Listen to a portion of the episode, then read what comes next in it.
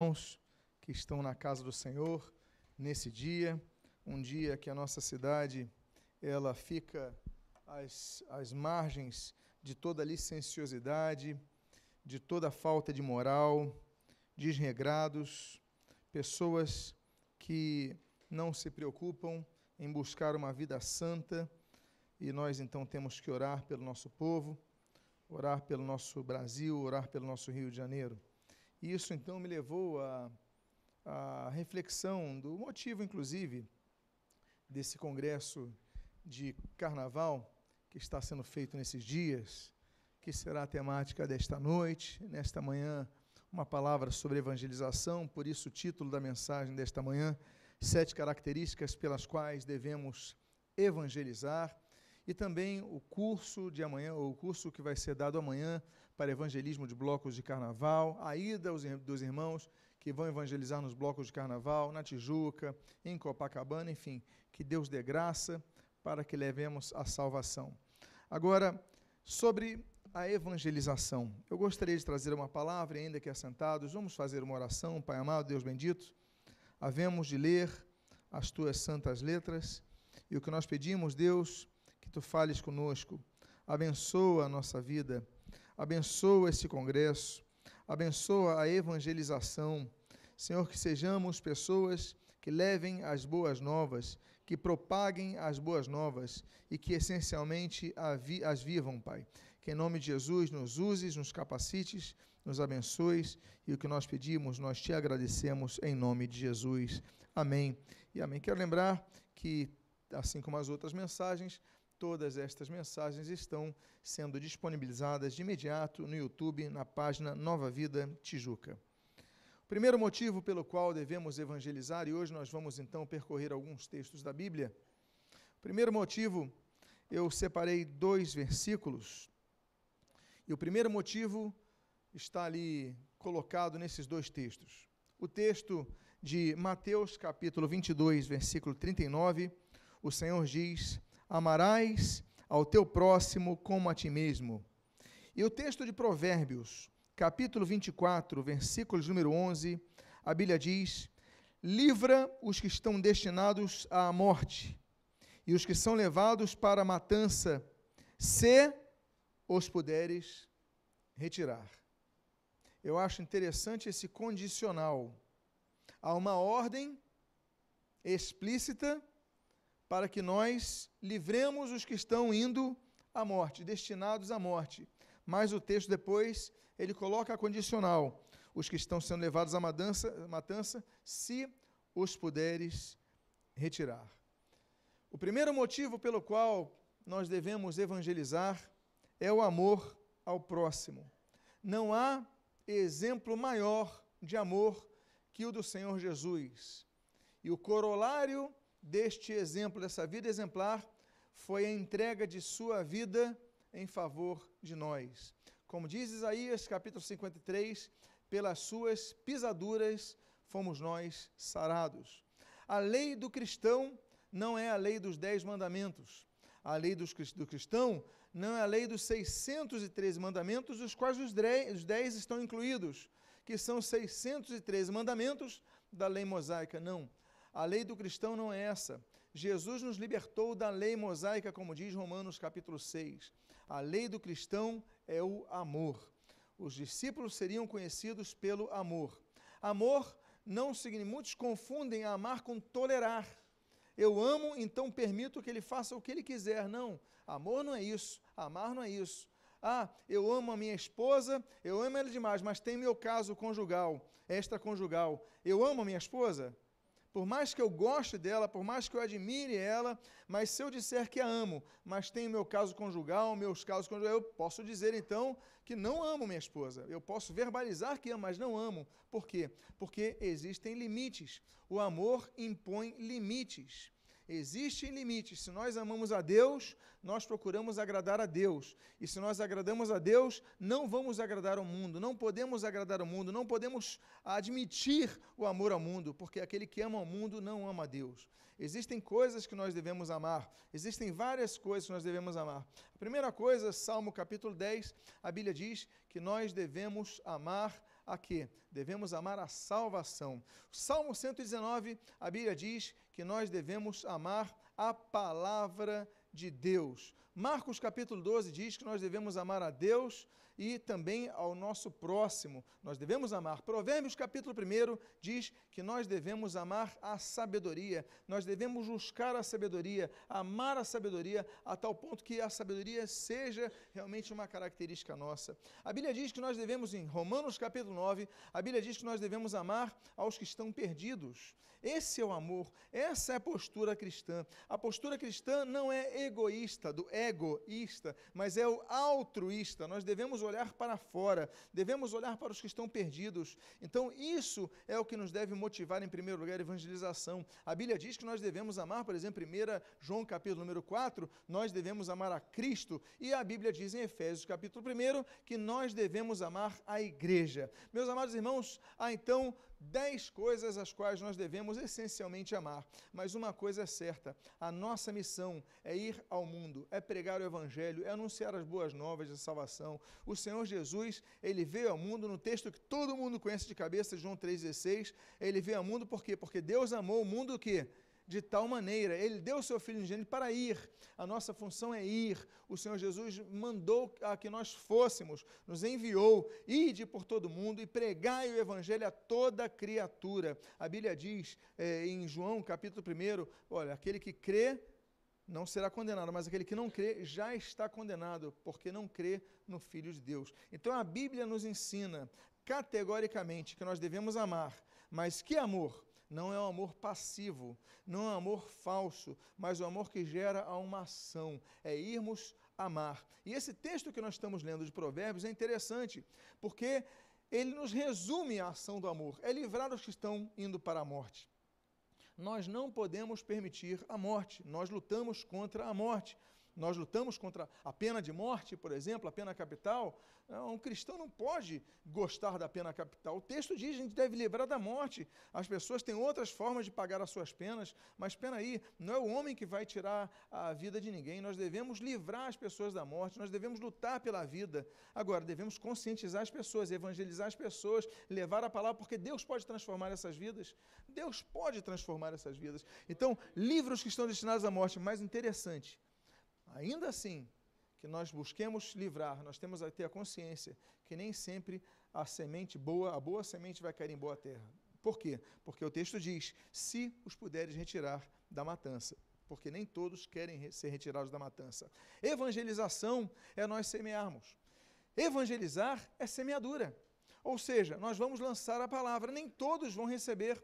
Alguns vão pegar o panfleto, vão amassar, vão jogar fora, outros vão retrucar, outros vão te xingar, vão te odiar, vão apontar o dedo na sua cara, mas você fez o teu papel. Por quê? Porque nós vamos lançar o nosso pão sobre as águas. A gente não sabe o tempo, mas a qualquer momento, alguma dessas vidas pode receber aquela palavra e qual semente que ali vai ser regada pelo Espírito de Deus, essa vida pode então ela, ela decidir seguir a Cristo, se dedicar a Cristo, servir ao Senhor. Amém, queridos? Então, nossa função é evangelizar, nossa função é livrar as pessoas que estão caminhando para a morte. Eu creio que a pior, a pior característica do crente não é quando ele está declaradamente no mundo, quando ele está totalmente no lamaçal e todo mundo está vendo. Eu acho que o pior quadro é aquele que a Bíblia diz em Apocalipse: olha, quem dera fosse quente ou frio, mas qual era a questão ali é, é, contestada? É a, mornidez, é a mornidão. A pessoa está morna, é o morno. E a passividade para os que estão sendo perdidos é o caso quando a pessoa está morna. Ah, vai ser perdido, vai ser perdido. Há pessoas que não creem no inferno há pessoas que não creem na, na, na vida eterna com Deus e na eternidade sem Deus. Meus amados irmãos, nós devemos salvar os que estão caminhando para a morte. Como diz o, o livro de a carta de Judas, no versículo entre o versículo 20 e o versículo 23. Olha, salvai-os, livrando-os do fogo. A Bíblia então nos alerta, nós devemos ir. Por quê? Porque nós amamos. Então, qual é o primeiro motivo para nós evangelizarmos? É amarmos o nosso próximo. Temos o segundo motivo pelos quais, pelo qual nós devemos evangelizar. E o segundo motivo é um texto até longo que está em Ezequiel, no livro do profeta Ezequiel, capítulo de número 3. E eu vou ler os versículos número 17 ao 20, e depois vou para o capítulo 33 e lerei o versículo número 6. Você pode buscar na sua Bíblia, você pode ficar atento ao texto. Registra a palavra de Deus a partir de Ezequiel, capítulo 3, versículo 17, o seguinte: Filho do homem, eu te dei por atalaia, e aí está o termo em hebraico, safar, significa aquele que fica olhando com cuidado algo, safar. Eu te, eu te dei por atalaia sobre a casa de Israel. Da minha boca ouvirás a palavra e os avisarás da minha parte. Quando eu disser ao perverso, certamente morrerás, e tu não lhe avisares, não o avisares, e nada disseres para o advertir do seu mau caminho, para lhe salvar a vida, esse perverso morrerá na sua iniquidade, mas o seu sangue da tua mão o requerirei. Mas, se avisares o perverso, e ele não se converter da sua maldade, do seu caminho perverso, ele morrerá na sua iniquidade, mas tu salvaste a tua alma. Também quanto o justo se desviar da sua justiça e fizer maldade, e eu puser diante dele um tropeço, ele morrerá, visto que não o avisaste. No seu pecado morrerá, e as suas justiças que praticara não serão lembradas, mas o seu sangue da tua mão o requerirei. Agora, capítulo 33, versículo 6. Mas, se o atalaia vir que vem a espada e não tocar a trombeta, e não for avisado o povo, se a espada vier e abater uma vida dentre eles, este foi abatido na sua iniquidade, mas o seu sangue demandarei do atalaia. Amados irmãos, a Bíblia fala de vários atalaias. Nós temos, por exemplo, em 2 Reis, capítulo número 9, o atalaia da torre de Jezreel, que avisou sobre a vinda do rei Jeú para matar Jezabel. Nós temos no mesmo livro de 2 Reis, capítulo 18, nós temos o atalaia dos filisteus, que é morto pelo rei Ezequias. Mas me chama a atenção dois tipos de atalaia. O atalaia que está, por exemplo, em Isaías 56, a Bíblia diz que são atalaias cegos e preguiçosos. É interessante a Bíblia usar o termo preguiçoso. Atalaias cegos e preguiçosos. Eles estão na torre de vigia para observar se vem algum inimigo, mas eles são cegos, eles não enxergam nada. Eles estão batendo papo, eles estão conversando. E são preguiçosos. Eles têm preguiça, eles não têm ânimo ele não tem vontade, ah, está vindo inimigo, deixa vir o inimigo. Mas o que chama mais atenção é o texto que o profeta de Anatote, Jeremias, ele descreve no capítulo 6, quanto aos atalaias que Deus envia. A Bíblia diz que esses atalaias disseram: Não ouviremos a voz da trombeta. Eles são atalaias enviados pelo Senhor, mas decidiram não ouvir a voz das trombetas. O texto ali diz que Deus disse assim: certamente morrerás. Há questões que nós devemos sempre analisar quanto a algumas pessoas que são muito deterministas. Deus disse: certamente morrerás. A pessoa então aceita passivamente, então tá, então a pessoa vai morrer. Mas o mesmo Deus, ele disse: olha, se eu disser ao perverso, certamente morrerás, e tu não lhe avisares, não disseres para advertir o seu mau caminho, para lhe salvar a vida, aí esse homem vai morrer na sua iniquidade, mas eu vou requerer o sangue dele, das suas mãos. Mas, se eu disser para o sujeito, ó, você certamente vai morrer, Deus diz: certamente morrerás. Mas você avisar para ele e ele se salvar, então, peraí, você se livrou e salvou a alma. O que, que ele quer dizer com isso? que há decretos de Deus, que na verdade são decretos que Deus exige de nós uma postura, como desse caso. Ele decretou: olha, certamente morrerás, mas nós podemos salvar a pessoa. Ela vai morrer salva. Eu me lembro, por exemplo, a Bíblia diz, falando sobre Ana, em 1 Samuel, capítulo 1, a Bíblia diz o seguinte: Ana era estéril porque Deus a fez assim. Deus a tornou estéril, mas ela não aceitou.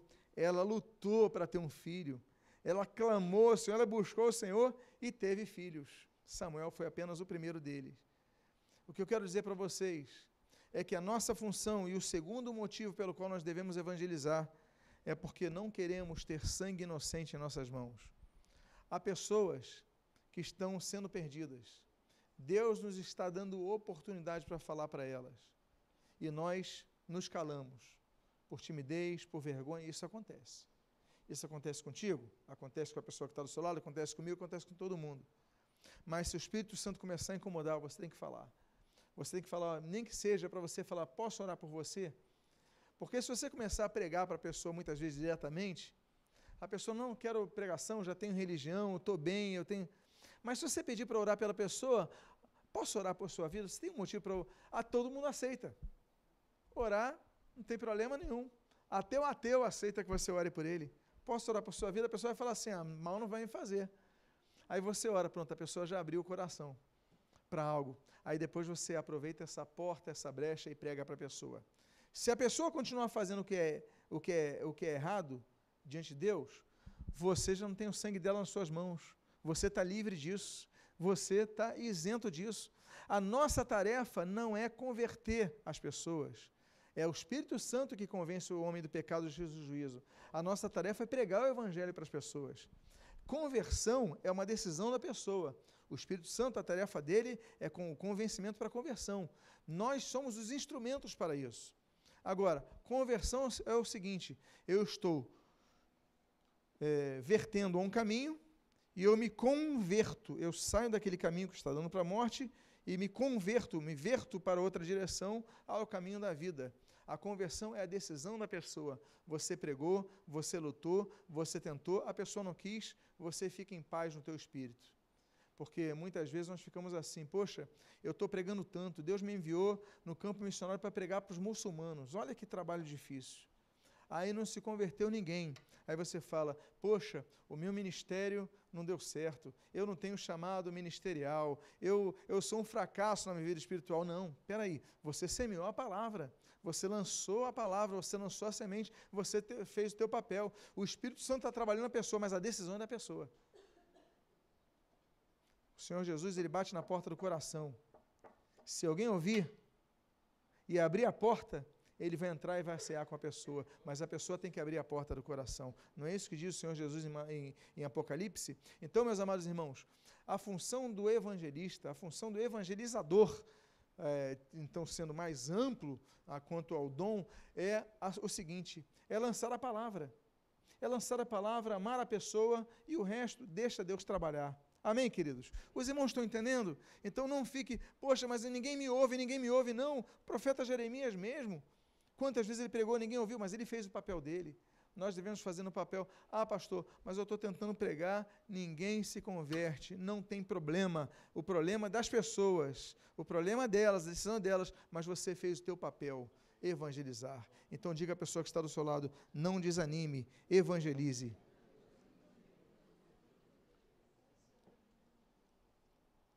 O terceiro motivo pelo qual nós devemos evangelizar. Eu coloquei dois textos da Bíblia.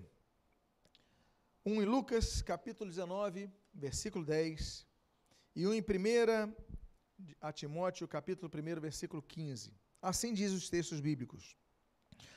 O Senhor Jesus disse em Lucas, capítulo 19, versículo 10: porque o Filho do Homem veio buscar e salvar o perdido.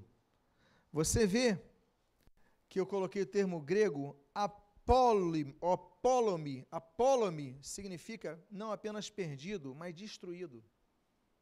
A pessoa que não tem rumo, apólome. Ela está completamente destruída. Apó Apó é um marco que traz uma divisão de tempo, traz uma divisão. Então, por exemplo, Apocalipse, né, o livro de Apocalipse, vem de apocalipto, calipto, que está escondido, apó, ele revela. Então, por isso significa, ele divide o que está escondido. Ou seja, ele quebra aquela obscuridão. Então, apocalipto, que vem a palavra, daí vem a palavra apocalipse, significa revelação. Eu vou trazer à tona algo que estava escondido. Isso é revelar a pó. Então a pessoa está destituído de uma construção, destituído de um rumo, a pessoa está sem rumo, a pessoa está perdida, a pessoa está cega. Então o Senhor Jesus, ele disse que a missão dele, e ele, ele diz claramente de maneira tão sucinta, resumida aqui, ele diz, porque o Filho do Homem veio buscar e salvar o quê? O perdido Apólome. Então, nós devemos, e é o terceiro motivo pelo qual nós devemos evangelizar é que nós devemos seguir o nosso exemplo, e o nosso exemplo é Jesus. A função de Jesus é buscar e salvar o perdido. A função da igreja, além de glorificar a Cristo, além de anunciar o Evangelho, é qual? O que é anunciar o Evangelho? Buscar e salvar o perdido. E há muita gente perdida aí, não há, gente? Há tanta gente. Nesses dias, então, o que a gente mais se depara é essa situação. Eu, me, eu, eu quando nesses dias, passando pela rua, período de carnaval, eu falo, meu Deus, eu não sou desse mundo mesmo. A gente é de outra, não é possível. A gente, eu me vejo como um peixe fora d'água nessa sociedade. Meu Senhor. E o texto diz assim, em 1 Timóteo capítulo 1, versículo 15, o seguinte: Fiel é a palavra e digna de toda aceitação. Dois pontos que Cristo Jesus veio ao mundo para salvar, ali no grego está soso, os pecadores, e ali está amartolos, que vem de amartia, que é errar o alvo, uh, dos quais eu sou principal. Então, esses dois textos mostram claramente o ministério de Jesus, irmos aos perdidos. Porque pecar é errar o alvo. Meus amados, a Bíblia diz em Romanos capítulo 3, versículo 23, porque todos pecaram e carecem da glória de Deus. A Bíblia diz, nos ensina, olha filhinho, vos escrevo, 1 João, vos escrevo para que não pequeis mais, se nós pecarmos, capítulo 2, versículo 1, nós temos advogado junto ao Pai, quem? Jesus Cristo.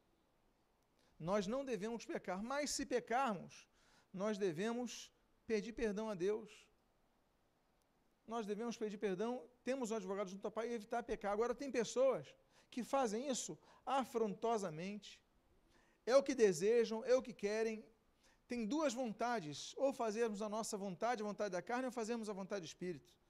O Senhor Jesus diz em João capítulo 4, versículo 34, o Senhor Jesus, olha, porque a minha vontade, é, é, a minha comida é fazer a vontade de meu Pai. O meu alimento é fazer a vontade do meu Pai, depende da versão que você use. Ou seja, o que alimenta ele é fazer a vontade de Deus.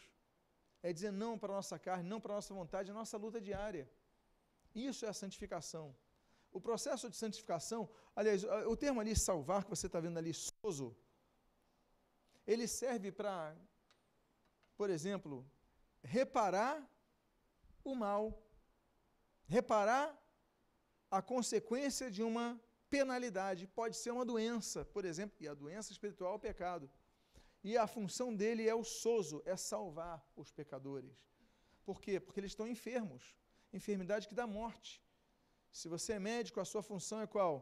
Evitar que a doença se propague e fazer o máximo para que ela seja estancada. É a sua luta, porque se a pessoa continuar doente, ela vai chegar ao óbito. Ou, no mínimo, a perda de funções essenciais locomoção, raciocínio, etc. Então, você vai lutar para isso, nós devemos lutar para isso. Agora, esse mundo não quer nada. Para a salvação acontecer, existem alguns passos em relação a posturas quanto ao pecado. O primeiro passo é o qual? O reconhecimento. A Bíblia diz no Salmo 51: Conheço as minhas transgressões, os meus pecados estão diante de mim o salmista, Davi, nesse caso, ele diz: Eu conheço minhas transgressões, os pecados estão diante de mim, estão sempre diante de mim. Então, Davi reconhece o primeiro ponto para que a pessoa seja salva é o reconhecimento do pecado. Como eu falei para os irmãos agora, mencionei Salmo 51. Aí, o segundo ponto é o que está em Atos capítulo 3, versículo 19, quando o apóstolo Pedro, ele diz: Arrependei-vos, pois, e convertei-vos, para que sejam cancelados os vossos pecados. O primeiro passo, então, é o reconhecimento.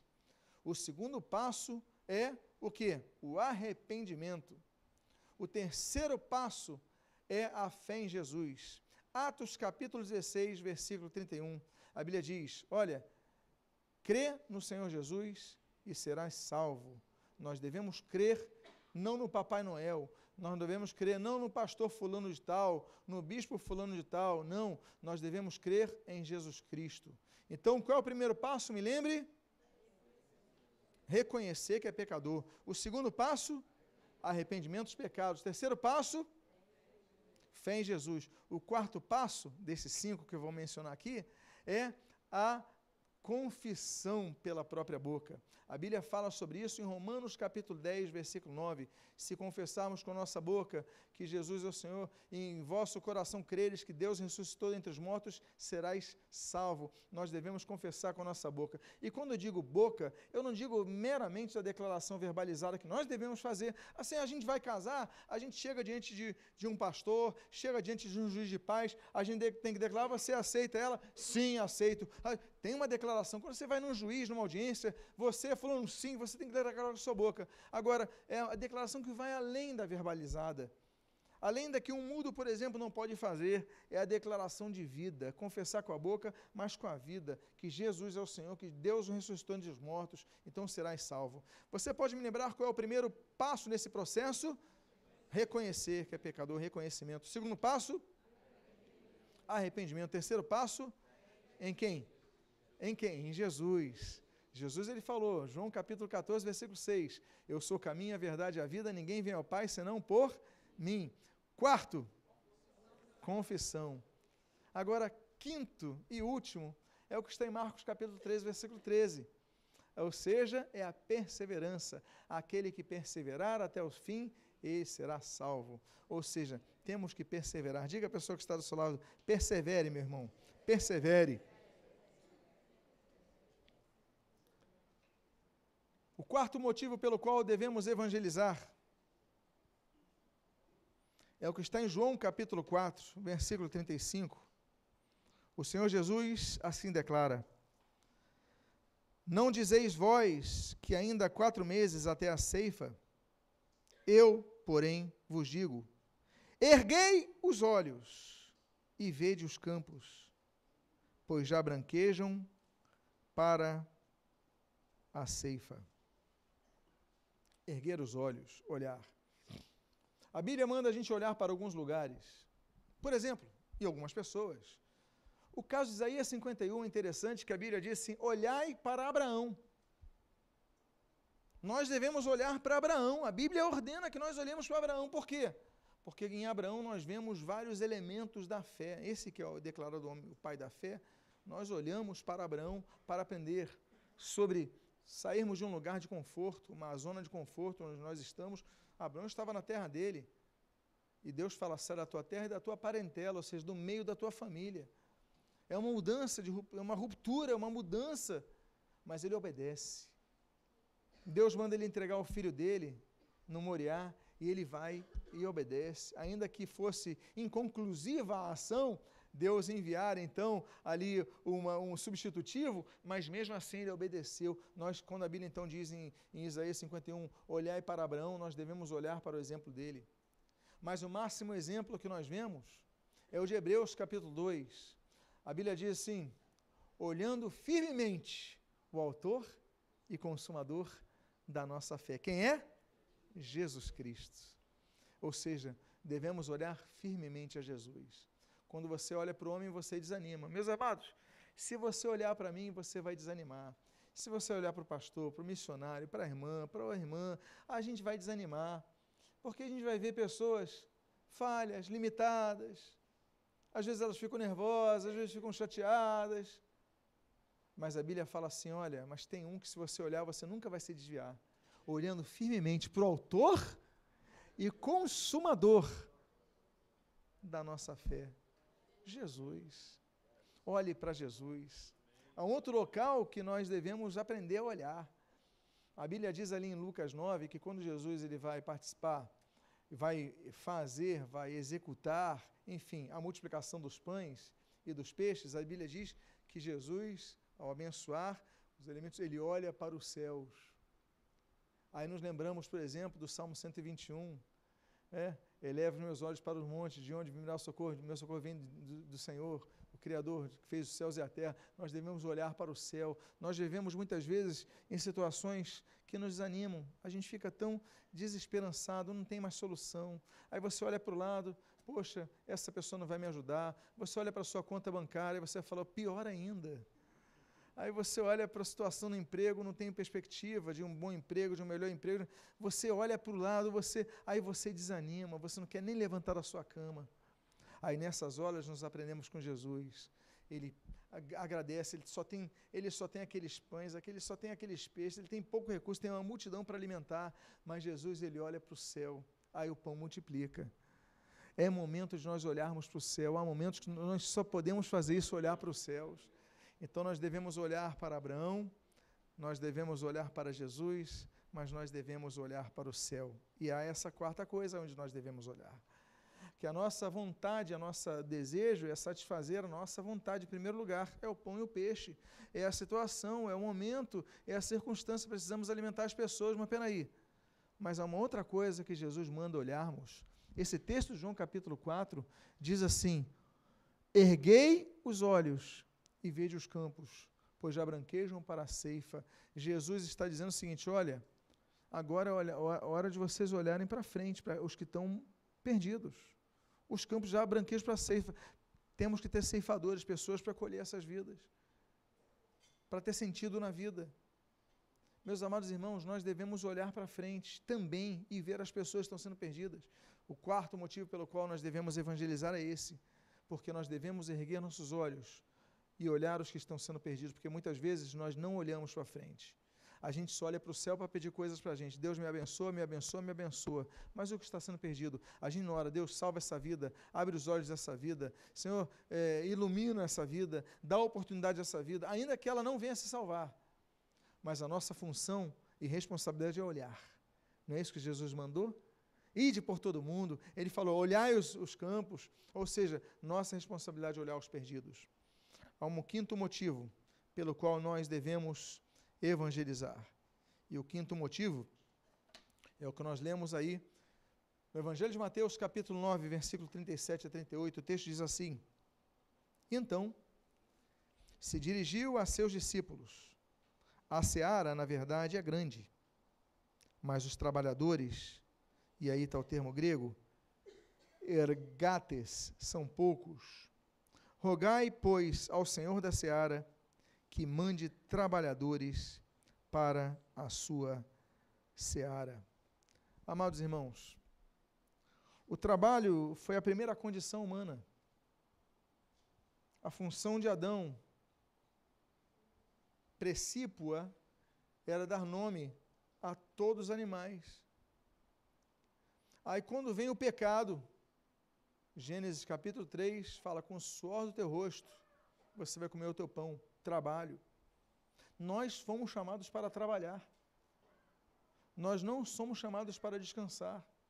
Temos que ter um descanso? Claro que temos que ter um descanso. Temos que ter lazer? Claro que temos que ter lazer. Mas a nossa função é trabalhar. E eu não digo meramente trabalho formal, de carteira assinada, de emprego, não é isso, é trabalhar é trabalhar em tudo. Por exemplo, você tem uma família, você vai trabalhar para dar o melhor para os seus filhos. Para dar, um, por exemplo, dar uma educação para o filho é um trabalho? É ou não é? É, porque exige você o quê? Uma ação. Você concatenar ideias para, bom, eu vou dar uma instrução, vou dar uma orientação, vou ensinar. Às vezes eu vou puxar a orelha. Às vezes eu vou botar um castiguinho. Mas isso é um trabalho. Porque nós muitas vezes só valorizamos quem tem trabalho num outro endereço.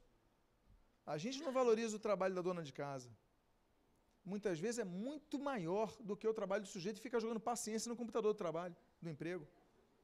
Fica lá jogando paciência, aí outro fica lá jogando bolinha na lixeira, enquanto está lá, geralmente, pelo menos na nossa sociedade, a esposa em casa, lavou roupa, fez a comida, limpou a casa, é, buscou os filhos, Aí vai chegar em casa e ainda tá, tem que estar tá bonita e perfumada para o marido.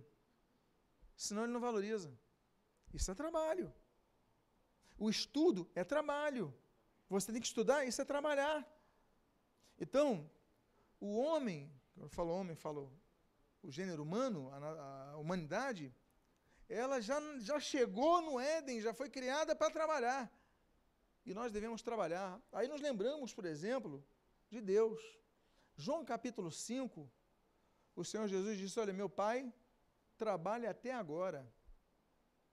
Ou seja, o Shabat de Deus, o descanso de Deus, Deus não entrou no Shabat por causa da sua obra completa até os dias de hoje. Não, ele continua trabalhando. Ele entrou no Shabat na sua obra criativa. A criação de todas as coisas ali, naquele período da criação. Mas ele continua trabalhando. O Senhor Jesus fala em João capítulo 5. Meu pai trabalha até agora. Aí chega o João capítulo 6, capítulo seguinte. Aí o Senhor Jesus ele fala assim: olha, trabalhai para a vida eterna. Aí chega em João capítulo 9.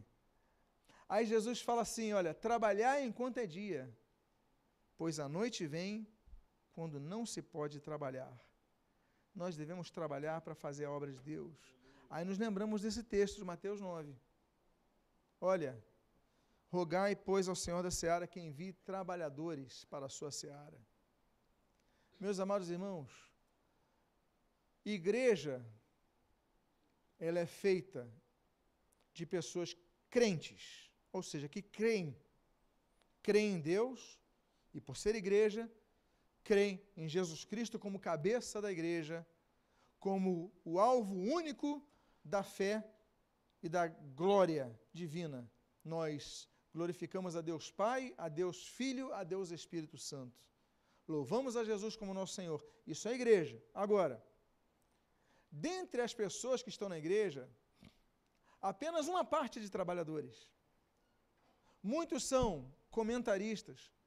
É que nem aquele comentarista de futebol que nunca fez embaixadinha. Tu dá uma bola para ele, vai tentar fazer embaixadinha, faz a primeira, vai a segunda, já se desequilibra. Quem aqui já faz bastante embaixadinha aqui? Pouca gente. Bom, fazer embaixadinha demonstra habilidade, não é isso?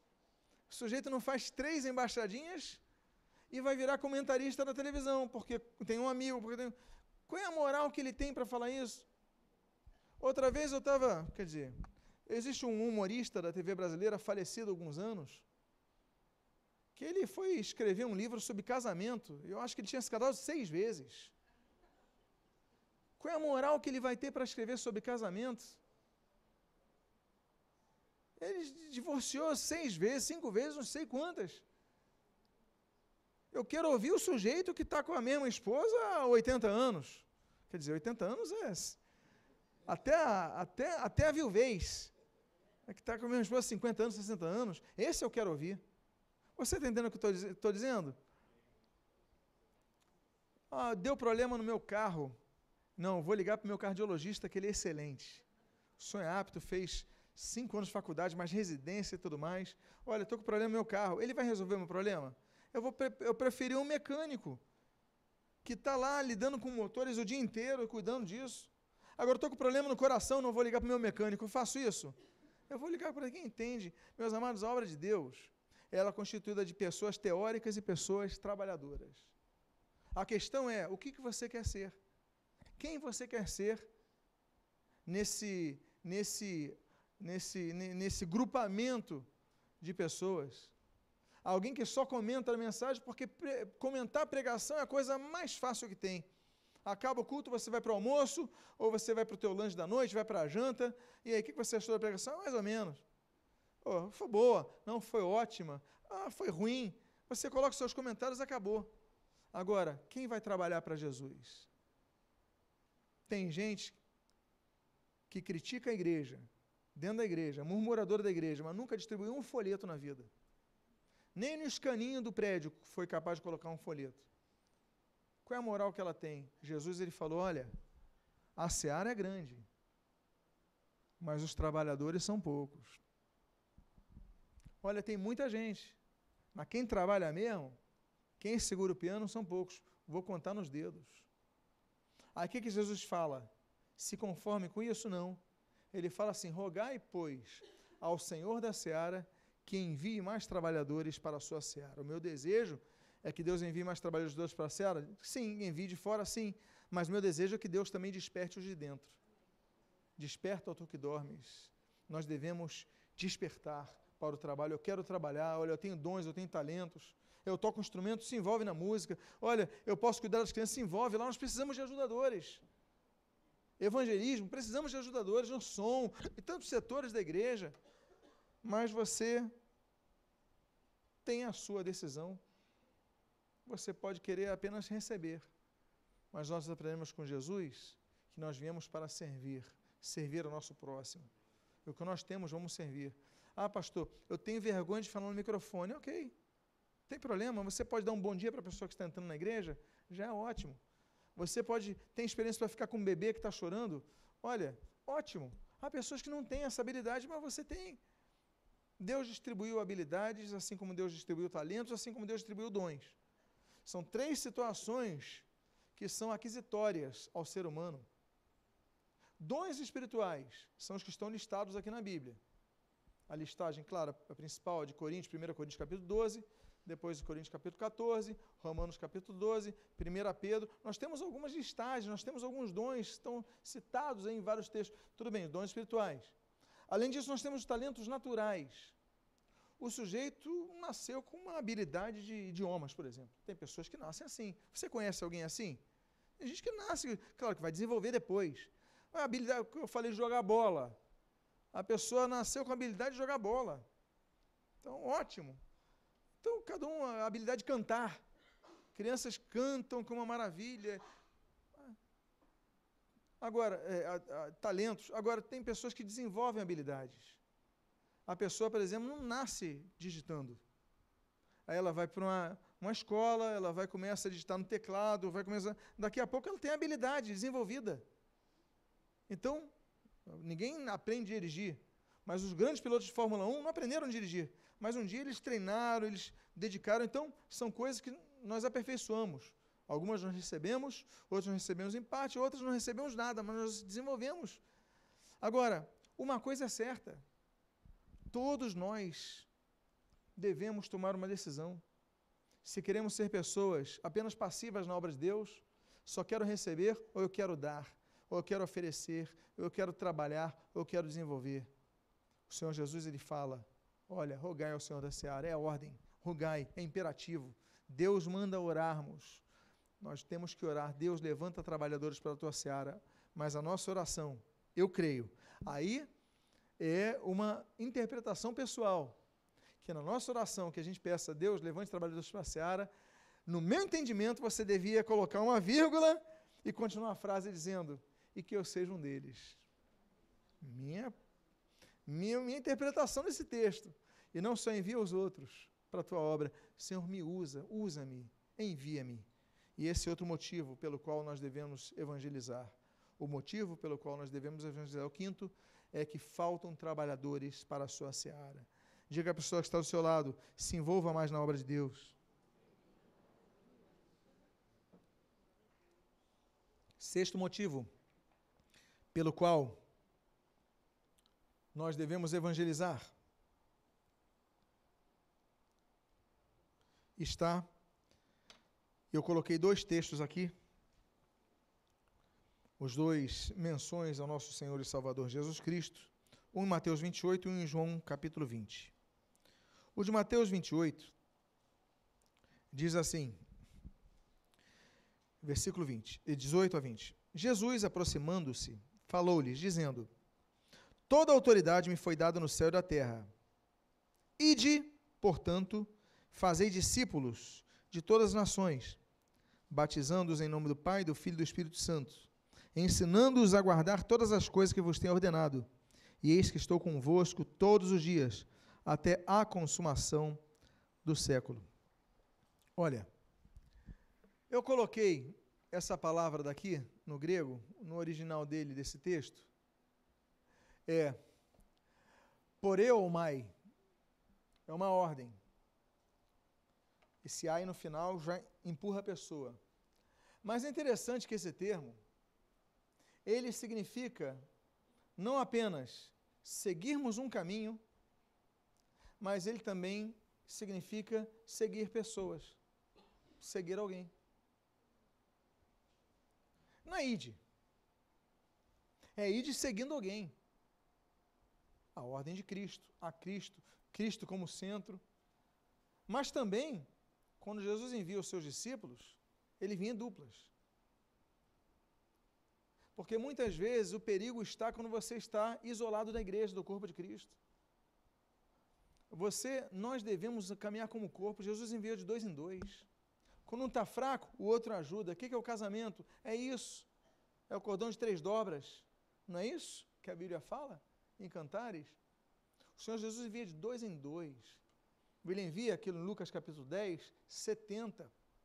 Porque na concepção judaica antiga, de acordo com, por exemplo, Gênesis, capítulo 10, no pós-dilúvio, havia 70 nações na terra. São enviados 70, de dois em dois, 35 duplas. Nós devemos ir, mas seguindo também pessoas, ajudando pessoas, ajudando o mais. Por quê? Porque o texto eu coloquei também no grego ali, olha, fazer discípulos. Está vendo ali matetel? Matetel. Matetel vem de matetés. Matetés é aluno, fazendo alunos. Discípulo no grego é aluno que é fazer um aluno? Fazer o aluno é você não apenas transmitir a informação, mas ajudar o aluno a entender a, a, a, informação, a concatenar a informação, a aplicar a informação, a desenvolver a informação. Então, fazer discípulos é fazer alunos. Se nós tivéssemos que traduzir isso numa linguagem é, atual, é, atual, nós podemos dizer, olha, e de fazer alunos. Aluno se gasta tempo. Meus amados, nós nos enganamos quando vamos num congresso e, e, e de, de, de, cinco horas, vamos no seminário, cinco horas, chegamos lá duas da tarde, saímos às seis, sete horas da noite, aí o sujeito fala assim, esse daqui é meu aluno não é teu aluno. Claro, é, lato senso, sim, mas estricto senso, não. Porque aluno exige tempo. O professor vai corrigir os erros dele. Como é que você vai conhecer a pessoa em cinco horas? Vai corrigir, fala, ó, esse caminho, aí vai fazer outro, não, você tem que melhorar nisso, você, olha, cuidado, olha, abaixa a voz, olha, melhora aqui, ó, chega mais cedo. O aluno é quase como um pai. Tanto é que no grego, seu termo para discípulo é matetês, e ali a declaração, né, matetel, no hebraico é mais, é, é, o termo discípulo é mais claro para a gente, porque no hebraico, discípulo é ben. Ora, ben é filho. Então, é, nós, no, e temos o bar, né? Então, nós temos o filho, fazei filhos. Filho não é, não é só o ato de, da concepção, não, é educar o filho, gastar tempo com ele. Então, nós devemos evangelizar, por quê? Porque precisamos pregar o evangelho para que se façam discípulos. Claro que o evangelista, a função dele não é discipular. Alguém pode evangelizar, outro pode discipular. Nós vamos entregar o folheto, outro vai colher, eu plantei, o outro regou e o outro vai, vai colher. Eh, essa é a regra do Evangelho, o apóstolo Paulo é claro sobre isso, em relação a ele, em relação a Paulo, em relação a outros. O fato é que essa pessoa, nosso objetivo é que a pessoa seja discipulada. Por isso a importância da igreja. Uma das um dos motivos pelos quais a igreja é tão importante é que a pessoa possa ser discipulada. Ela possa crescer no conhecimento. O que é uma pregação? O que é o discipulado? Estamos aprendendo, estamos aprendendo? Estamos nos corrigindo? Estamos no caminho. Então, a pregação. Por isso que a Bíblia diz em Romanos capítulo 10, olha, a fé, pois, vem pelo ouvir, ou ouvir pela pregação da palavra de Deus, versículo 17, nós temos que ser pessoas que ouvem a palavra para que possamos crescer no conhecimento de Deus. Ou seja, o sexto motivo, ah, sim, e ali? Assim como o Pai me enviou, também eu vos envio a vós. A nossa função é irmos mas não aleatoriamente. Deus, nos, o Senhor Jesus nos enviou, ou seja, temos uma ordem, uma direção a, a seguir. E por fim, bom, antes que alguém me pergunte, o sexto motivo é porque Jesus nos ordenou evangelizar. E o sétimo e último motivo desta manhã? o sétimo e último motivo é o que nós lemos no escatológico capítulo de Mateus, de número 24, quando a Bíblia diz no versículo número 14: E será pregado este evangelho do reino por todo o mundo, para testemunha a todas as nações. Então virá o fim. Existem vários sinais que apontam a volta de Jesus. Por exemplo, Lucas 17 fala da desvalorização do casamento. Hoje as pessoas começam a morar juntas, não se casam. Nem preocupado, desvaloriza o casamento, o sujeito tem quantas mulheres quiser, a mulher tem quantos homens quiser. Aliás, quantas mulheres quiser e os homens quantos homens quiser. A coisa está assim, virou Sodoma e Gomorra isso daqui escancaradamente. Desvalorização do casamento. É um dos sinais da volta de Jesus. Outro, isso em Lucas 17. Outro, é, 1 Timóteo capítulo 4, a apostasia da fé. Muitos vão apostatar. Meus amados, a cada dia cresce o número de desviados. Claro, o evangelho tem crescido, mas está cheio de desviado aí. Pessoas que não querem nada com Cristo, mas um dia já estiveram louvando o Senhor na igreja. Mais um dos motivos. Daniel capítulo 12, a Bíblia diz que no final dos tempos a ciência se multiplicaria. A cada dia a ciência se multiplica desproporcionalmente. O conhecimento que nós temos nos últimos cinco anos é maior do que nós tivemos nos últimos 15, que é maior que nós tivemos nos últimos 50, que é maior do que nós tivemos nos últimos 100 anos da humanidade. É o desenvolvimento, a tecnologia, cada coisa, cada dia que passa.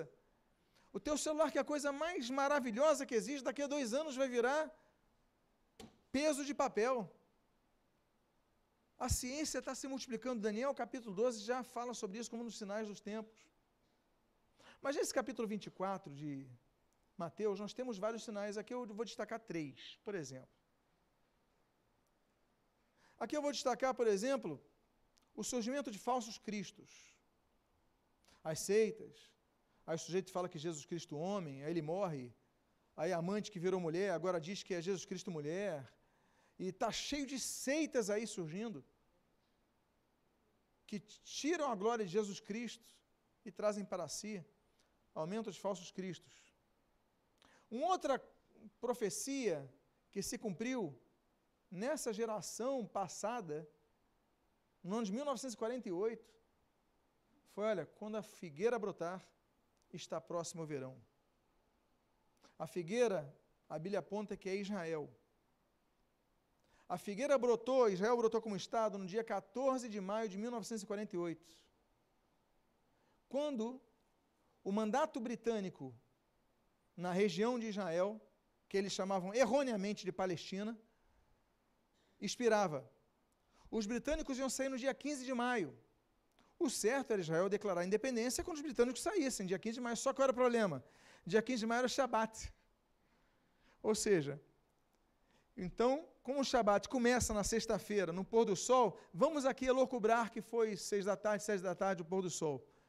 Então, eles marcaram a reunião da declaração de independência dia 14 de maio, às 16 horas, às 4 da tarde. Davi Ben Gurion leu no então Museu Nacional, hoje é Museu da Independência, em Tel Aviv, porque Jerusalém já estava sendo cercada, os britânicos iam sair no dia seguinte. Então, no dia 14 de maio, às 16 horas, Davi Ben Gurion assina daquela declaração que não é escrita em hebraico, é escrita em Yiddish, que tem os algarismos hebraicos, mas naquele, naquele dialeto que vai do alemão ao, ao hebraico, Davi Ben Gurion assina, depois 37 signatários assinam, Israel vira independente. Dia 14 de maio. Dia 15 de maio, os britânicos saem. Dia 15 de maio, os exércitos inimigos avançam contra Jerusalém e contra Israel. Eles não respiram nem 24 horas de independência sem ter uma guerra Israel. Aí entram os transjordanos, hoje seria a Jordânia, a Síria, o Líbano, pelo sul o Egito, a Arábia Saudita, apoio dos iraquianos, apoio dos iemenitas, todo mundo invade Israel. Israel não tinha nem horas de declaração de independência. E aí começa aquela guerra, aquela luta que vai perdurar um ano, dois meses, até que o exército vence a batalha contra todos os seus inimigos. Mas o fato é que eu quero destacar, não vou entrar aqui em escatologia, senão eu vou entrar por horas aqui. Mas o fato que eu quero destacar aqui é que a profecia de Jesus é quando a figueira brotar, está próximo o verão. Isso aconteceu em 1948. E a última coisa desse capítulo, última coisa não, o ponto, o último ponto que eu quero abordar nesse capítulo da evangelização é o que está nessa tela. Porque quando criança eu pensei o seguinte: Jesus vai voltar quando o evangelho for pregado a todas as nações. Eu aprendi assim. Eu cria assim. Até que um dia eu preferi ir para o grego. E se você olhar o grego, está assim: será pregado esse evangelho do reino por todo mundo, para testemunho a todas as nações, e então virá o fim. Mas nações aqui é etnos. Quantas nações há na terra? Eu suponho talvez 192, 196, algo assim.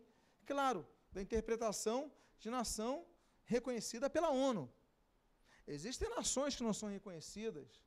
Existem nações, nós estamos acompanhando aí tentativas da, da separação da Catalunha, da Espanha, tentativas da Abcácia do Sul, a, a, lá na, na, na, na, Geórgia, ali na Rússia, a, tantos países querem se separar, mas vamos dizer 192, 196, vamos arredondar para 200 nações na Terra. O Evangelho já chegou às 200. E Jesus não voltou. Com esse tempo de internet, as sociedades bíblicas trabalhando para já chegou a todas as nações. Mas, mas o termo grego, que é traduzido é etnos, daí vem a palavra etnia. Etnia, ela vai muito mais do que uma nação. O Brasil tem várias etnias, ou não tem? Se nós analisarmos apenas as etnias dos povos que nós denominamos como indígenas, meus amados, não são dezenas, não, são centenas. Se você for para um local chamado Indonésia, com aquelas ilhas, Sumatra, Bornéu e as outras que você, quando jogou o War, decorou, você vai ver que na Indonésia são falados 700 dialetos diferentes. 700 dialetos diferentes. Se você for na África do Sul, são 11 idiomas oficiais, fora os não oficiais. Ou seja, uma nação mas na verdade não é um país. O país, ele é reconhecido por ter fronteiras e por ter uma lei que é regida nessas fronteiras. Mas nação não necessariamente. Um país pode ter várias nações, como as nações indígenas. Mas o texto é mais, vai mais profundamente que nação, etnias. E eu vou dizer uma coisa para vocês. As sociedades bíblicas no caso, eu posso falar aqui da do Brasil, tem trabalhado incansavelmente para traduzir a Bíblia e o Evangelho, e toda a Bíblia, mas pelo menos porções do Evangelho a todas as etnias do Brasil. As sociedades bíblicas dos países africanos estão fazendo o mesmo para que cada aldeia e cada idioma diferente tenha alguém pregando naquela língua. E eu vou dizer para vocês: o tempo está próximo. Por que, que nós devemos evangelizar? Esse é o último motivo porque desejamos a volta de Jesus. Sete motivos pelos quais nós devemos evangelizar. Que você possa refletir, mas mais do que isso, que você possa tomar uma decisão. Eu quero ser um trabalhador na seara do meu Senhor. Fiquemos de pé.